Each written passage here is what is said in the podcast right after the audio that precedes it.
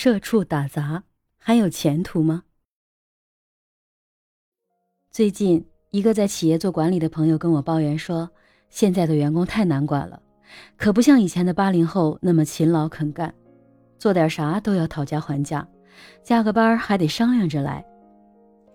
不顺心了，就当着一群下属的面让自己下不来台，动不动的还撂挑子不干。总之，他是各种苦水。一肚子的辛酸泪呀！无独有偶，一个刚入职的学员也给我打电话说，他也很郁闷。刚到公司，虽然职位是管培生，但是感觉自己就是个打杂的，打字、复印、买咖啡还是小事儿，动不动就得陪领导去吃饭见客户，还总得是那个卑躬屈膝、俯首帖耳的小乖乖，陪吃陪喝陪领导唱歌。晚上打车回去还得自己出钱，平常被领导奴役一下也就算了，可同事们也总是让他做这做那，忙得一天到晚连见男朋友的时间都没有了。忙活了一年，升职加薪没有自己啥事儿，最后找领导谈话，希望领导能给点机会，结果领导就一句话：安心工作，结果到了自然会给你机会。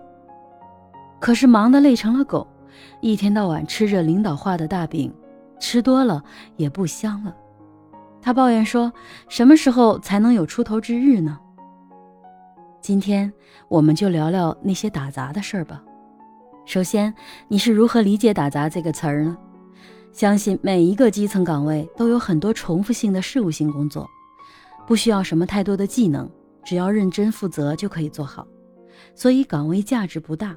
可替代性极强，比如各部门的文员、秘书等，做一些简单的打字、录入、简单的数据统计分析等等，或是流水线上每天重复的流水线工作等。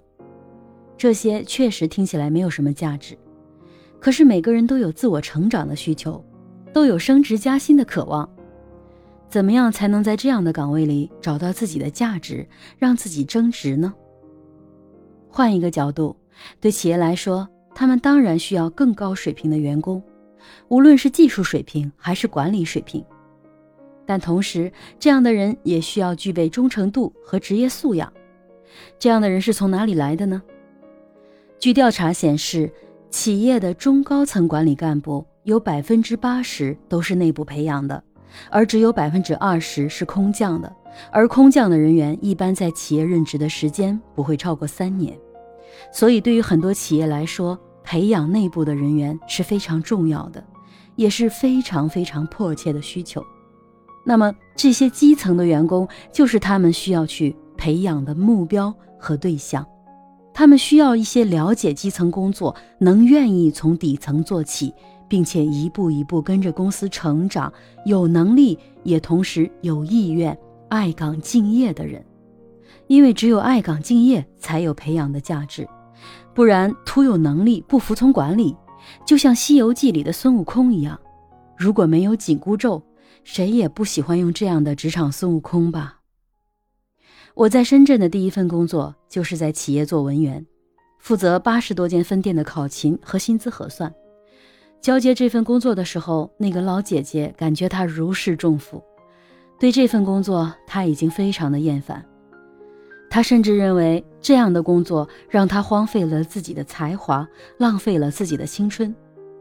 他还一脸可怜地看着我，告诉我说：“不用一年，我也会像他这样厌倦。”很快，我开始独立工作，每个月五号发工资，十五号发奖金，每天对着各种各样的业绩目标报表头晕眼花，统计汇总核算。分析，再跟业务部门和财务部门核对数据，从月头忙到月尾，再从月尾忙到月头，我充实而快乐，忙碌而享受，这样过了五个月。这个时候，公司发布了一个内部招聘启事，级别和薪资都比现在高一大截，而且未来有着巨大的晋升空间。一起应聘的同事们，无论是级别还是薪资，都比我高。但是我还是想试试。面试的时候，人力资源和当时的那位面试官，也就是后来我的上司，他们问我的其中一个问题，就是让我讲一讲来公司这么短的时间，什么事情是让我觉得最有成就感的？对我来说，这五个月满满当当的成就感。在没有事先准备的情况下，我先用数据说了一下我的工作成果，那些数据都刻在我的脑子里。然后我讲了一下我计划优化哪些工作流程，增补哪些制度，还有一些我对岗位的相关思考等等。最重要的是，五个月期间，公司增加了四十家分店，相当于我的工作量增长了百分之五十。但是我仍然能够胜任，我觉得这就是最大的成就感。后来与当时面试的人力资源聊天，他告诉我，本来他们并不看好我，打算用另外一个名校毕业，并且已经在公司任职两年的主任级别的员工。但在我那天讲述自己工作成就的时候，他们说我眼里有光。那一刻，我打动了他。不知道你听了我的故事有什么样的启发呢？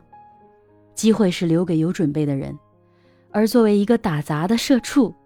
你有时刻准备好迎接机会到来的那一天吗？那这些准备都是什么呢？刚来深圳的时候，我认识了一个朋友，他学历不高，在一家五星级酒店做门童，这当然是一个基层岗位，从事的也都是事务性的工作，大家认同吧？但是他从来不认为自己的工作是打杂，每天都很快乐，认为生活充满希望，对自己的工作也很喜爱。对待每一个顾客都热心的去接待他们，让他们宾至如归，热情的跟他们打招呼，帮他们拿行李。经常来的客人，他会记住他们的名字，甚至是他们的喜好。这样做了一年多，他还利用业余时间学会了开车，开始自学成人大专的课程。一天，一个常来的客人问他愿不愿意到他的公司去做销售，因为感觉到他很热情、很主动。而且很细心，只是这份工作工资很低，收入全都靠提成。于是他去了，从销售员到销售经理、部门总监、事业部总经理，十几年过去了，他现在已经是那间公司的总经理，而那间公司也成长成为一个营收几十亿、员工几千人的大公司了。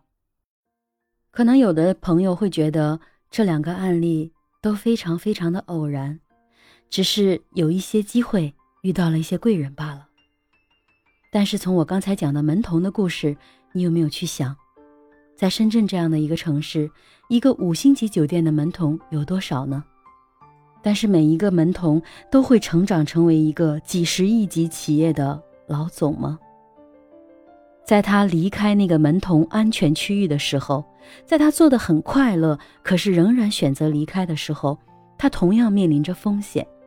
他能够得到这样的机会，是因为他把那个基层的工作做得非常好，他热爱并且愿意把这份工作做得非常优秀，所以他才能够拿到机会。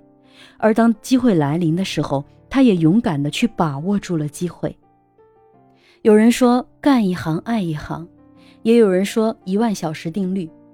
只要我们带着激情和热爱去工作，不管这是什么样激情的岗位，相信你能从中找到乐趣，并且不断的学习成长，不断的反思日常的工作，发现问题，解决问题，而不是永远只停留在原地。相信你一定会从枯燥乏味的工作中脱颖而出，成为职场的一颗新星。